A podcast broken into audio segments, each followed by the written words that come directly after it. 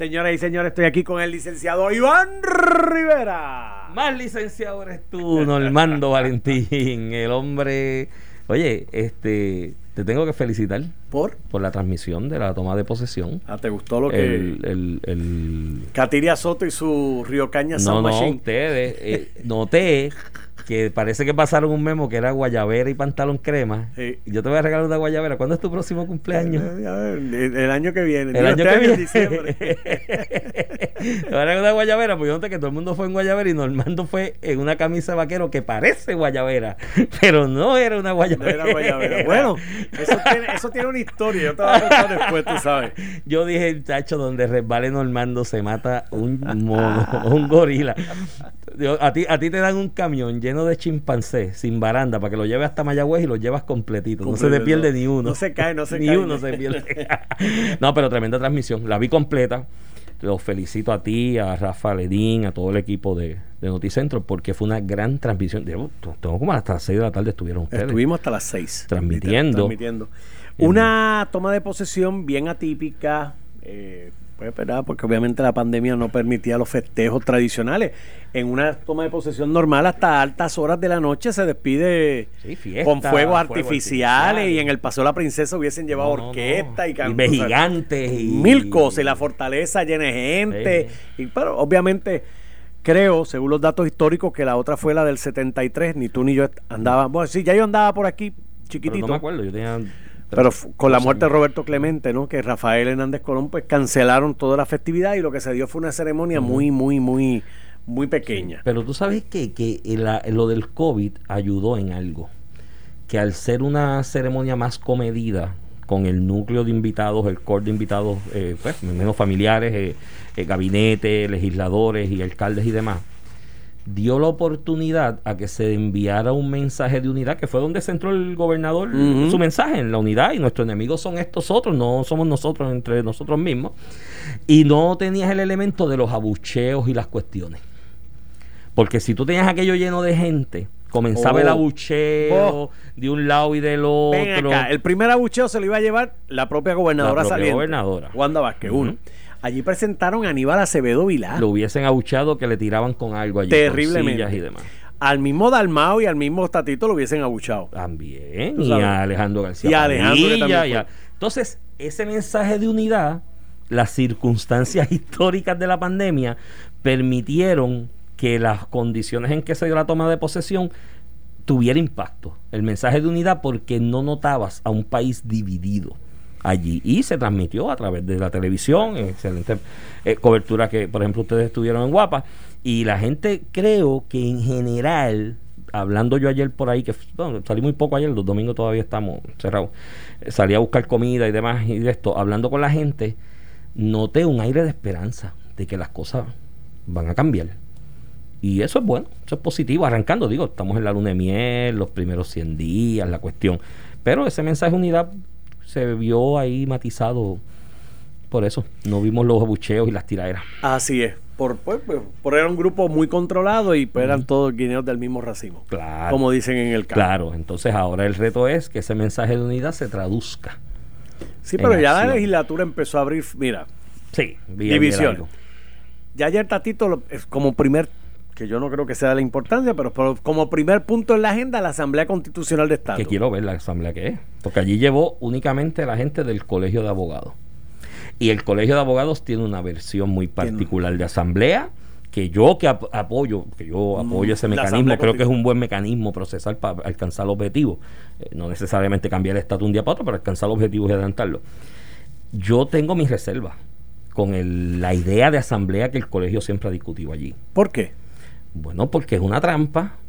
La asamblea que ha diseñado el colegio es una trampa para que nos unamos todos los que no somos estadistas para rinconar al estadista y no, o sea, yo creo que yo creo en una asamblea de estatus que sea un proceso justo y que haya representatividad conforme a las porcientos de apoyo que tiene cada fórmula de estatus o cada fórmula descolonizadora. Yo no me puedo prestar para una asamblea de estatus que sea una trampa para a, a esquinear Para arrinconar un grupo. Claro, no, no, porque Pero- yo, yo creo en la descolonización y yo creo que la estadidad es un método de descolonización, a diferencia de otros amigos que dicen que no lo creen.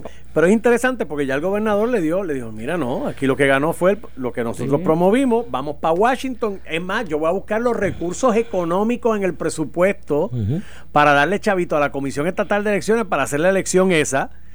Y que entonces a partir de mayo darle los recursos, porque también hay que darle unos recursos. No hay, no hay un salario como tal, pero hay unas dietas y unas cosas para la comisión.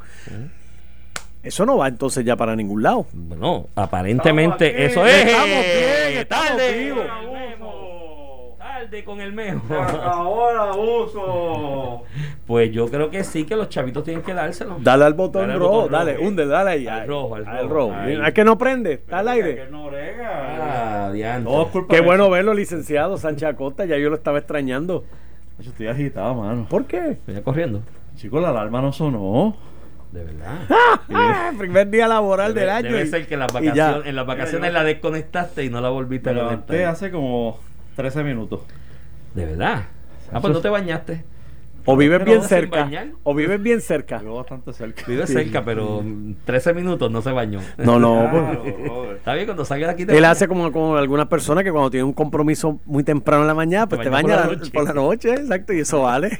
No, es como uno no suda en estos días. Tú prendes el aire acondicionado y no sudas, Pero ¿no? ustedes están sudando.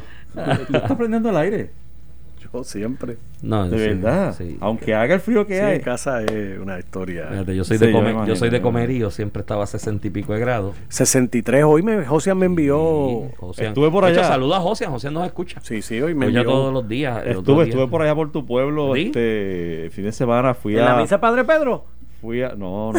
No, no, no, no fue tanto, pero, pero estuve por allí por la plaza. Este, te iba a llamar para que me sugirieras algún sitio a comer. Bueno, pero si era domingo. No, eso fue el, el Sábado. el sábado. Ah, sábado. En la toma de posesión y usted andaba por comerío. Pues claro. Sí. Sí, sí, comería el centro Sí. del universo. Qué bien. Este, y terminé en Barranquita, que hacía siglos no iba. Barranquitas, tremendo pueblo también. Y la temperatura bajó a los bajos 60. Así está por allá arriba. Ahí ¿A bonito. Estaba rico. Estuve en Barranquita, sería como las 4 de la tarde Sí. y me cogió allí la, la, la cena, las 6, las 7. Sí. O sea que vi, vi el cambio y sentí el cambio allí. Mira, sabes que una Está de las rico, cosas que, que me aguantaba a mí de mudarme para Ariametro, Ajá. que era ese, el clima. O sea, yo decía, Dios mío, yo estoy aquí feliz y me Sí, la zona en el metropolitana le añade una cantidad de grados. No, no, una cosa de yo me sentaba en aquel balcón y ese fresquito y en esta época tenías que abrigarte, tenías que ponerte tu tu tu, tu, suerita para que no te no te atacara tanto el frío. Entonces yo decía venir venir a, a San Juan a coger 96 grados. Y yo desde que me mudé a San Juan yo no recuerdo, bueno, una vez que se fue la luz y la planta no prendió estar sin dormir sin aire acondicionado. Mira, ¿Tú sabes lo que cosas buenas para ustedes, de mi verdad. corazón Mucha salud y vibra. que tengan, que hagan muchos chavos este año. Chavito, chavito. chavito, Para chavito. poder ¿quién unirnos decía? a ti. Para poder unir, para Hombre, estar a tu no. nivel. No, señor, no, no te unas a las leyendas urbanas esas, ¿sabes? Mira, a Ya, Normando, no me no- voy. nosotros estamos años luz. Mira, no te vayas, mano. Qué gusto verte. ¿Cómo te fueron tus vacaciones? Estás este, perdido. Muy bueno. Tuve Digo, te vi en la juramentación, pero semana. antes de eso estabas como que missing in action. Sí, pues, pues tuve una nada, cuatro días ahí. Cuatro nada más. Se siente como una eternidad. Sí, sí. Así me siento yo. Yeah, como una eternidad. Pero mira, este año la meta es. Mira, la meta este año es hacer un millón de dólares como tú. Uh, Pues enséñame cómo, porque yo no Meta- llego, ¿sabes? Ella no está lejos. Mira. Iván, él los hace, lo que pasa es que tiene, te los gasta también. Hombre. Está. Paquito me va a llamar porque va a buscar y Dice, a eso no es lo que dice ahí, dice, Paquito Mira, es faltan broma". varios ceros Es aquí. verdad, por si acaso, Paquito es broma, es vacilando, no sé. Yo no sé cuánto es. Ah, chicos. mí todos los cuatrenios, eso fue hasta hace unos años atrás, todos los años me investigaban. Yo recuerdo una vez que en una Las planillas. Verdad. Sí, las distintas administraciones, estos trabajos a veces a los periodistas lo... Yo recuerdo. No es agradable, no es agradable. Yo recuerdo en otra emisora que tú tenías un programa antes que yo entrara por la tarde que tú diste una descarga por eso porque fue una investigación como amenaza, tipo Sí, amenaza. tipo amenaza. Fue como que o te callas la boca o te Sí, sí, sí, sí, investigo. sí. Oh. Eso, Sí, sí. La, la última fue bajo Fortuño, cuando Rivera Chat, sí, fue... De verdad. Esa historia para contarla. Cuando estaba allá en Oh. esa otra emisora. Sí, sí, bueno, pero Paquito es broma, yo no sé cuánto se gana. Normando, ni nada por el estilo. Yo me Hoy, ¿por qué tú quieres que me vaya? No, no quiero que te vayas, de verdad que los extrañaba. Date otra. Mira, llegó el año nuevo y todavía usted y yo y e Iván tenemos Mira, vamos a esperar la Un nueva encuentro, orden. ¿no? Vamos a esperar la nueva orden ejecutiva que comienza el día el 7. 7. Por eso, porque el gobernador que- ya anticipó que, que en estos días la va a dar a conocer. Yo creo que no, esa, que esa no. libera las La va a condiciones para que ese No, no, almuerzo esto está dicho. El miércoles nosotros nos vamos a juntar. el miércoles. miércoles. Dime muy la bien. hora. Es que tú, este es el problemático. Miércoles 10 Reyes.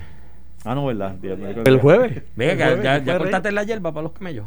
No, mañana voy a eso. Mañana. Sí. Yo le voy a poner juguete. El jueves. Dale, Mira, ¿y qué tienes para hoy? apúntate. Vienes tarde. El jueves, no me vengas con excusa. Tengo. eh, ya, ya miró para arriba, ahora tiene una deposición. Ve, Mira, sí. El el milla de 7 de, enero tú tienes una deposición. El 7 y el 8, los dos días. No, mano. en la milla de oro de un Ah, pobre no, trabajador puertorriqueño que despidieron injustificadamente. Yo lo Esas estoy. son ganas de no. No, pero yo no lo voy a deponer, es ellos que quieren deponerlo. Eso es no querer. En vez de pagarle ya su correspondiente mesada. No, no, no siento cariño. Mira, este, tome posesión. Mira, ¿De qué estabas hablando? Sigue por ahí. Estábamos hablando de tome hablando de la- de la posesión toma. con Normando de que hecho de que fuese un ambiente controlado y de menos cantidad de gente por el asunto de la pandemia brindó la oportunidad a que un mensaje de unidad que trató de transmitir el gobernador consciente de la, de la realidad electoral que pasamos, ¿no? Y de la composición de los puestos electivos en Puerto Rico. Trató de enviar ese mensaje de unidad y que por lo menos a través de la pantalla de la televisión y de las redes sociales se percibía y no se minaba esa, ese llamado a la unidad por los típicos abucheos este que siempre veíamos Sí, sí, cuando eso sí. está lleno de gente allí y empiezan a abucharle a uno al otro pues él envió su mensaje de unidad y se presentaron invitados de otros partidos y pues hubo una camaradería que es buena para la, la- la unidad. personalidad de lo que viste ahí es la personalidad real de, de Ujú. Pedro Pierluisi, que es un tipo muy conciliador. eh, y, y- me parece que ese va a ser el tono de su administración, va a ser por lo menos la intención de, de su administración, del poder acercar a todo el mundo.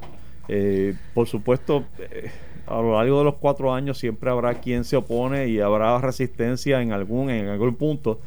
Y yo decía ayer y en estos días que el, eh, eh, los retos están ahí y él los reconoce y los reconoció incluso en el propio juramento, eh, de- en, en el propio eh, mensaje, donde él eh, habla de una recibió el mensaje que envió el, el electorado el 3 de noviembre con una legislatura eh, diversa, plural, lo cual es inusual y, con lo cual sabe que, que va a requerir diálogo, que va a eh, requerir de esa, de esa conciliación y de ese deseo de, de juntos llegar a decisiones. Yo creo que eh, si, eh, si alguien tiene esa capacidad es Pedro Pierluisi.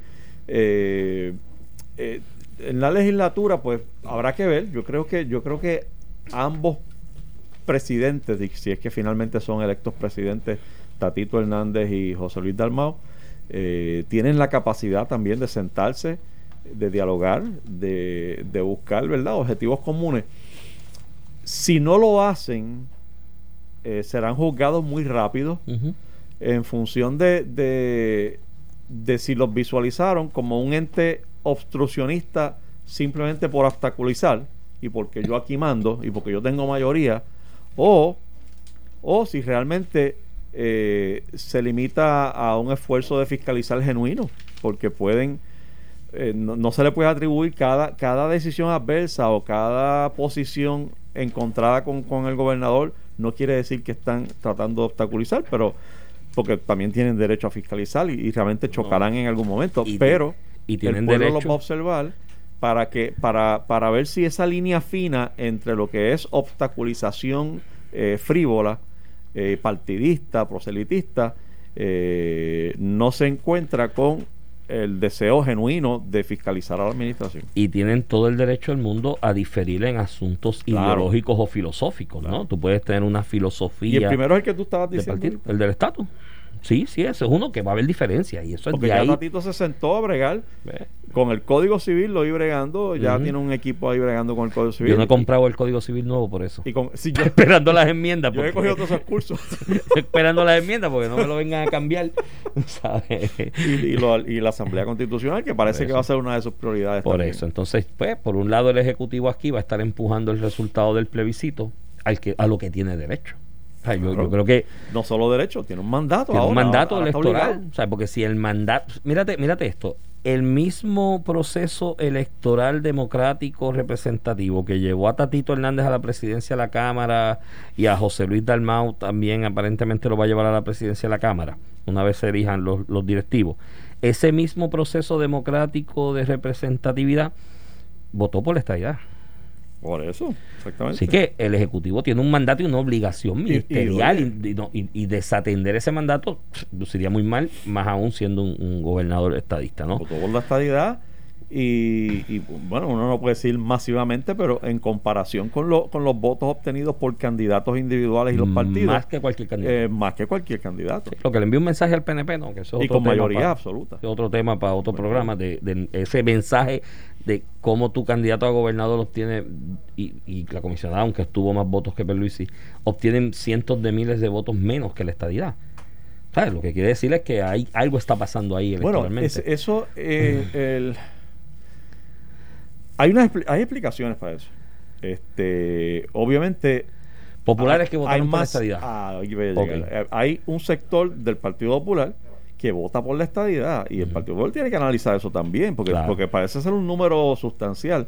Eh, y y, y como tú dices, un buen mensaje para el PNP también, porque ciertamente dentro del PNP, evidentemente hay estadistas que no votaron por, por, Estaban molestos. por Pedro Pierluisi. Estaban molestos o tenían sus reservas. Puedes tener ahí molestia por el caso, porque fueran quizás personas ligadas a, a la candidatura de Wanda Vázquez, que no se sentían totalmente, ¿verdad? Este, que dijeran, no, no, yo estoy ahí de pecho, no. Otros no. descontentos por el desmadre legislativo que tuvo el PNP. Otros en- dentro de los 80 mil de, de, de- de Proyecto Dignidad, que pueden ser este, estadistas. O sea, hay, hay- varias razones. Ese, ese grupo, digamos, mira, el, el, el Pierluisi gana con 460 mil votos, 480. Sí, más o 400 y menos por ahí. Y la estadía saca como 650. Y la estadía saca 670. sobre 600 mil. 50, estamos 60. hablando de unos 200 mil votos, 220 mil, la última vez que, que chequeé.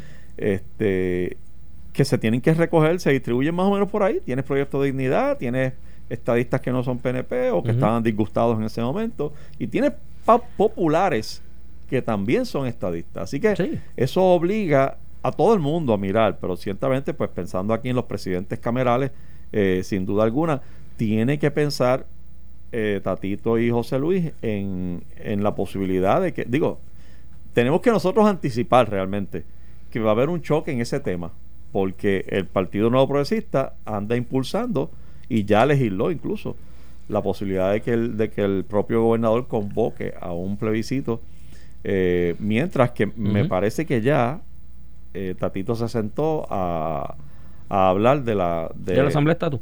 Y se está utilizando la Asamblea de Estatus para de alguna manera tratar de menoscabar o minimizar el impacto del voto por la estadidad.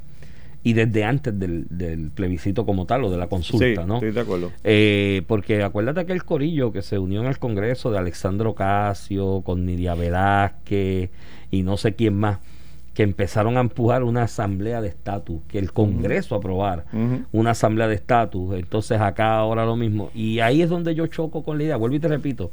Yo he sido propulsor desde mucho antes que mucha gente, incluso al interior del Partido Popular Democrático, de una asamblea de estatus como mecanismo procesal para alcanzar unos objetivos en un adelanto del proceso de descolonización. Pero no puedo, o sea, no puedo aplaudir la idea de que se utilice simplemente como herramienta o excusa o, obstáculo a que el estadista adelante lo que obtuvo en las urnas. ¿Entiendes? O sea, yo no puedo apoyar eso. O sea, honestamente, intelectualmente hablando, no puedo apoyarlo. Ya- no ya puedo que se use para por ahí vienen los choques. Ahí vienen los choques más. eh, Pero si es por eso, ¿sabes claros. qué? Ojalá los choques vengan por ahí, porque hay cosas aquí que en el ámbito administrativo hay que re- realizar y legislar que por el bien de Puerto Rico, que nos convienen a todos, indistintamente de lo que tú creas, que yo espero que cuando venga buena legislación del Ejecutivo para adelantar unas metas específicas que hay que adelantar, no las vengan a torpedear por el mero hecho de que son buenas ideas. Porque eso pasó con el IVA. O sea, Alejandro, Alejandro García Padilla le torpedearon el IVA porque era una buena idea, era un buen proyecto, hacia justicia tributaria, iba a mejorar la, la, la, situación fiscal del país y iba a darle un alivio real a la clase trabajadora puertorriqueña. ¿Y qué pasó? Ah, cinco dentro del. Bueno, cinco no, dos personas dirigiendo otro grupito de personas le bloquearon la idea, pues dijeron: si, si le aprobamos esto, él es candidato de nuevo por el PPD. Y había gente, entre ellos Carmen Yulín, que quería ser candidato y después lo demostró. Y del PNP, gente que en público se expresaban en contra del IVA y cómo va a ser y qué sé yo, pero en privado te decían, es que en verdad a mí me convendría el IVA. de hecho, de hecho, a mí, a mí, a mí. Y habría un montón de gente en sin pagar contribuciones. por eso, a mí no me convenía el IVA, y yo, y yo, lo dije públicamente, a mí el IVA no me convenía. Por, distintas razones, a mí el IVA no me convenía. Tú tiraste los números. Sí, yo los tiré y no me convenía. Pero lo apoyé. medio millón era difícil. Pero lo apoyé. No, muchachos, no, no, medio millón. por otras circunstancias. Pero pero pero tiré, no, porque lo que yo me gano se va en pagar hipoteca, agua, luz, ah, teléfono y eso no paga IVA. No, no, no, déjame explicarlo porque después dicen por ahí como con Normando que, que se gana un millón de pesos. No, no es que es que cuando yo saqué cuenta mis ingresos es hipoteca, gasto de los hijos, este teléfono, agua, luz, mantenimiento, que eso no paga IVA, ¿me entiendes? Entonces, yo decía, a mí me a mí no me conviene el IVA, pero hay gente que le conviene. Claro. Tú sabes. Y era una realidad. y, lo bloquearon, porque era una buena idea. Yo espero que las buenas ideas no se bloqueen. Por ahí es la cosa. Y estaremos observando. Y la gente va a estar más atenta porque cuando tú tienes una, unas cámaras, una, asamblea legislativa que es de un color distinto a, lo que es la fortaleza, el Ejecutivo, eh, usualmente prestamos más atención precisamente para identificar si estamos hablando de, eh, de, de posiciones de fiscalización legítimas o si estamos hablando de posiciones eh, frívolas de obstaculización por, por sencillamente porque no es de mi partido y yo y no puedo hacerlo quedar bien ni ni ni dejar que la gente piense que está haciendo algo bueno. exacto y eso. vamos a estar observando eso y serán juzgados en función de eso. Yo espero yo eh, espero. que eh, ese es un gran reto que tiene el, gobernador como también lo es enfrentarse a llegar en medio de un proceso de vacunación y de, y de prueba. Fíjate que la primera orden ejecutiva que firma es precisamente dirigida al, al, secretario de salud para que monte de inmediato un testeo eh, masivo. Testeo masivo, este, lo cual sugiere un par de cosas. Vamos, vamos, vamos a ir. Ah, sí, seguimos. fue que tú lo viste no, que como por la hora, ¿no? Por la hora que. Este, no, no, Porque ese tema, ese tema es bien importante, eso que tú acabas de mencionar y escuché una entrevista ayer, el testeo masivo, escuché una entrevista ayer del nuevo secretario de salud, del doctor Carlos Mellado, y mano, me alegró tanto y me dio tanta esperanza.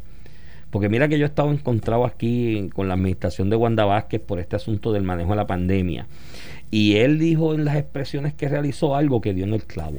Dijo, tenemos que hacer pruebas por toda la isla porque tenemos que estudiar el comportamiento del COVID en Puerto Rico porque una vez estudiamos científicamente el comportamiento del COVID en Puerto Rico, pues sabemos por dónde. Y solo haciendo pruebas masivas puedes identificar y, llegar a esas conclusiones. Cuando eh, regresemos. Vamos a, vamos a. Nada, pausamos y entonces. Cuando regresemos lo seguimos ahí. Porque vas al baño, te veo como con prisa por pausar. ¿Qué está pasando? No, porque siempre yo, yo soy, yo, mira, yo soy de, patrones y siempre a las 24 pausamos y me da una cosa. ¿Y te da miedo? no, que si me cambia el patrón me de. Vamos a eso, que este está. Va Tú estás escuchando en tu radio a Palo Limpio por Noti 1630. Y estábamos hablando de los retos del gobernador eh, de cara a este cuatrenio. Eh, lo otro que, que nos quedamos hablando de la, del, proyecto de, del testeo, ¿no? De, la, de, realizar pruebas masivas en todo Puerto Rico, que eh, como primer proyecto para el, el secretario de Salud. Eh, lo otro es que de la mano de eso tiene que meterle mano a, la distribución de la vacuna, masiva también. Y, el gran reto, mi amigo Iván, es, es, pensaría yo, que antes de agosto tener vacunado al 70% de la población. Sí, yo creo que estamos. Vamos en- por on track. 60 mil la última vez que Yo creo que vamos on track en eso. Ahora se añade una tercera vacuna eh, dentro de la lista de compañías que van a estar haciendo llegar vacunas pero a través del gobierno federal. Sí, AstraZeneca no es, no es parte del listado No, del no, gobierno la Guardia Unidos. Nacional habló esta mañana con Normando. Y que dijo también que viene una, ca- una carga de. Yep, y esa es una sola vez, creo. Esa creo que es una no hay que congelar. Esa tiene unas grandes ventajas. Y es una sola dosis. otras. Es la más barata. No, esta, esta fue trabajada por no solamente AstraZeneca, sino Oxford, la Universidad de Oxford. Este es más barata, una sola dosis, no hay que congelarla, o sea que su distribución debe ser y requerir menos menos logística, menos este complicaciones. Así que eh, nada, es una es, es la meta, es uno de los retos que tiene el- el- la administración en este momento. Los primeros días, las primeras semanas, pues se ha encontrado algunos, este, ¿verdad? Algunos este, escollitos y las filas y la cosa y gente disgustada. Pero en términos generales, pues es de esperarse, ¿no? Que cuando tú empiezas un proceso masivo así, siempre hay unas fallas, cosas que corregir, pero afortunadamente ese es el ánimo y así he escuchado al general Reyes, encargado de esa distribución, de que se están haciendo unos ajustes para que esa distribución corra y, y, todo, y todo y que mundo se... ahorita comience el, por lo menos los que administra la Guardia Nacional, porque sé que las farmacias van a estar haciéndose cargo de los hogares de cuidado de personas de edad avanzada y demás. Y añadieron- añadieron y de, farmacias a y de los lista también. 65 plus, que las farmacias se van a estar haciendo cargo de eso. Sí. y creo que va a Así que ese es un gran reto. Este, Pero que empiecen a, a los turnos. A los Yo de creo que si logra hacer un 70% antes de que termine el año, este, o hacia finales de año, eh, será juzgado exitosamente. Yo Eh, creo que hay que ponerse de meta junio y julio. Por eso, sí. Bueno, Israel, que tiene unos cuantos millones de habitantes más que Puerto Rico, en una extensión territorial similar, no, creo que un millón más que Puerto Rico.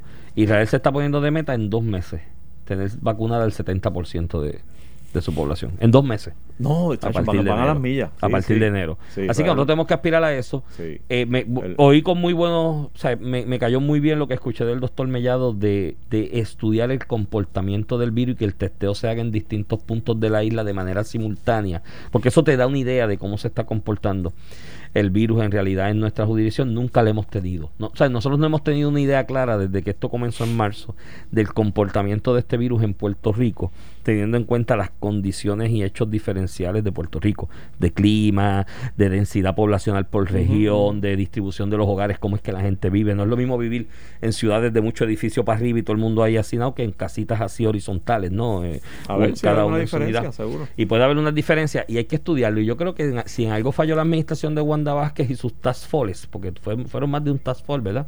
Fueron varios task forces. Eh, creo que si en algo falló fue que se le debió a la comunidad científica mundial el conocimiento del estudio del comportamiento del virus en Puerto Rico. En una isla con las particularidades que nosotros tenemos. Y ese testeo de la manera en que lo señala el, el doctor Mellado me da esperanza. Recomendación constructiva o consejo constructivo, como lo quieran tomar para los que están en esa área de la administración de la vacuna. No se olviden de los cientos o miles de empleados de la cadena de distribución de alimenticia en Puerto Rico. Cuando aquí medio mundo se encerró y mucha gente quería estar en su casa cobrando sin hacer prácticamente nada, esos muchachos de los supermercados, por ejemplo, esos muchachos de las farmacias que trabajan en el detalleo, los cajeros, los gondoleros, demás, los que estaban, los, los, los meseros de los restaurantes, esos muchachos estaban ahí, expuestos al virus todos los días, trabajando, porque su área de trabajo continuaba ofreciendo servicios porque había que alimentar a un país. Y están- Y esos están ahí. muchachos, y están Están ahí. ahí, están. Y desde el día uno de la pandemia y del primer lockdown, esos muchachos de los supermercados, de los restaurantes, de los food trucks, de los, los mismos de las aplicaciones que te distribuyen y te llevan la comida a tu casa, todos los camioneros de esa cadena de distribución de alimentos, fueron héroes de este país que mantuvieron a un país alimentado. Mientras mucha gente estaba encerrada cuidándose del virus. Y contra, no me los dejen relegados para la fase de menos o qué sé yo qué. Sea, está bien que pensemos en los maestros porque hay que volver los niños a estar en la escuela y demás, pero háganle un huequito a esos muchachos porque dieron la milla extra cuando mucha gente estaba, estaba escondida. Muchos retos, muchos retos que tiene interesante la nueva administración, este, incluyendo, pues imagínate, hacer todo esto que estamos hablando en medio de una situación de pandemia que ha azotado lo que es la, la economía del país, este, el número de empleos, y pues, es, un gran reto. Y todo eso balanceado ante la mirada de una Junta de Supervisión Fiscal que ya este, eh, ha sido redefinida o recompuesta con nuevas personas. Así que eh, esperan, nos esperan cuatro años interesantes, pero de mucho optimismo y mucho deseo de que, de que estemos, estemos mejor que, que hace un tiempito atrás. Ha sido un 2020 bien difícil y la verdad es que hemos aceptado el 2021 con un nuevo entusiasmo, nuevo brío y mucha esperanza de que, de que las cosas van a estar mejor y así va a ser. Pero no quisiera pasar por alto, Iván, eh, a tu querido amigo Donald Trump, que en el día ese de es mi ayer, presidente aún. El día de pues, debería estar, de- me parece que está muy cerca de ser acusado criminalmente ¿De luego verdad? de lo ¿Por que hizo ayer. Eh, y quizás te vamos a explicar, porque de hecho mañana 5, hoy es lunes, mañana es 5, sí. Mañana 5 finalmente se celebra la elección, es como una segunda vuelta. Eh, eh, y hay dos casos, dos, sena- dos espacios, dos sillas para el Senado por, por, Georgia. Eh, uno por retiro y otro porque en, el, en la elección del 3 de noviembre no obtuvo más de, ninguno obtuvo más del 50%. Y allá hay segunda vuelta. aunque el exacto, aunque el, el republicano tuvo fue 49-47 realmente, así que fue, fue favorecido, pero han pasado muchas cosas de allá para acá. Uno, este la negativa del, del Congreso, especialmente del, del Senado republicano, a aprobar el cheque de los dos mil pesos como ayuda suplementaria a los, a, a los perjudicados por la pandemia, que afectó mucho y, y ciertamente creo que va a afectar mucho en esta segunda ronda mañana eh, a los candidatos republicanos, y lo cual le daría entonces un empate en el Senado, al, a- al- a- porque el el- los demócratas si ganaran los dos asientos, llegarían a 50, estaríamos hablando de 50-50 partido por mitad y decidiría la vicepresidenta. Kamala Harris, que es demócrata, y por lo tanto se entendería que el Partido Demócrata eh, dominaría también, o por lo menos tendría, podría tener mayoría en la Cámara de Representantes, en, la- en el Senado, al igual que en la Cámara de Representantes. Así que muy importante esta elección que se va a dar mañana en Georgia. Pero encima de eso, el presidente de los Estados Unidos, Donald Trump, ese tu presidente, Iván, Mi presidente hasta el día eh, 20. eh, tuvo los tuvo los pantalones de llamar al secretario de Estado de Georgia y a otros funcionarios electorales para pedirle que le encontrara los votos de diferencia entre él y Biden. Biden ganó por 11.779 votos, me parece que fue. Él le pidió en una llamada de una hora, encuéntrame 11.880 votos. Porque tú sabes que esto ha sido un robo que me hicieron. Es imposible que yo haya perdido Georgia. Así que tú tienes que encontrarme eso. Y nada, es sencillo. Tú mañana haz una conferencia y tú dices que you have recalculated. Tuviste que recalcular y en ese recálculo encontraste 11.000 votos. Que estoy seguro que están ahí porque... Es que no los los has buscado bien. Que si los muertos, que si aquello. El hombre ha ido al tribunal no menos de 14 veces a impugnar esto y no ha pasado de primera base, incluyendo en el Tribunal Supremo compuesto por la mayoría republicana, incluso eh, eh, con nombramientos de él allí. Y, y- y dicho sea de paso, el secretario de Estado de Georgia es republicano. Este. Eh, de manera y, y ese funcionario, para su honra y distinción, eh, le dijo, señor presidente, yo le he dado horas y horas y horas aquí a todo el que ha reclamado. Y, recibí aquí a su abogado tal, y recibí tal a fulano, y recibí tal tal, y fuimos por cada uno de los señalamientos, y allá tú, tú escuchabas a Trump, porque esto fue una llamada que grabó, parece, el secretario de, de Estado, y ahora ya el presidente está demandando al secretario de Estado por haber grabado y divulgado esa conversación, y eso serán otros 20 pesos, pero lo cierto es que la grabó y la divulgó, o, digo, no, puedo decir que fue él, se divulgó, se divulgó. La el contenido de la llamada porque empezó un tuiteo desde temprano el presidente diciendo que Georgia va a cambiar y Georgia me lo robaron y una cosa así, ya verán, y forzó al secretario de Estado a decir, hey, hey, hey, espérate, espérate, porque me estás poniendo en duda mi, mi honorabilidad aquí y mi, y mi pulcritud en el proceso de, del electoral. Y hasta ahí llegamos, porque verdad, mi reputación yo no voy a poner, no voy a tirar el piso por esto. No, y teniendo pendiente una elección para el Senado. Le, eh, exactamente. El secretario de, Estado le responde en un tuit, eh, señor presidente, la verdad se va a saber, no siga con esto. Y efectivamente, al rato sale la llamada publicada por el Washington Post, el audio. Y ese audio, que dura más de una hora, eh, tiene a un presidente de los Estados Unidos en desesperación, pero no solo desesperación. él no gana o pierde. lo que es un acto criminal amenazando, en un tono amenazante al secretario de Estado, diciéndole que tiene que encontrar los once mil y pico de votos, incluso y, diciéndole, eh, esto puede tener consecuencias criminales para ti y para tu abogado si tú no, si tú no aclaras esto.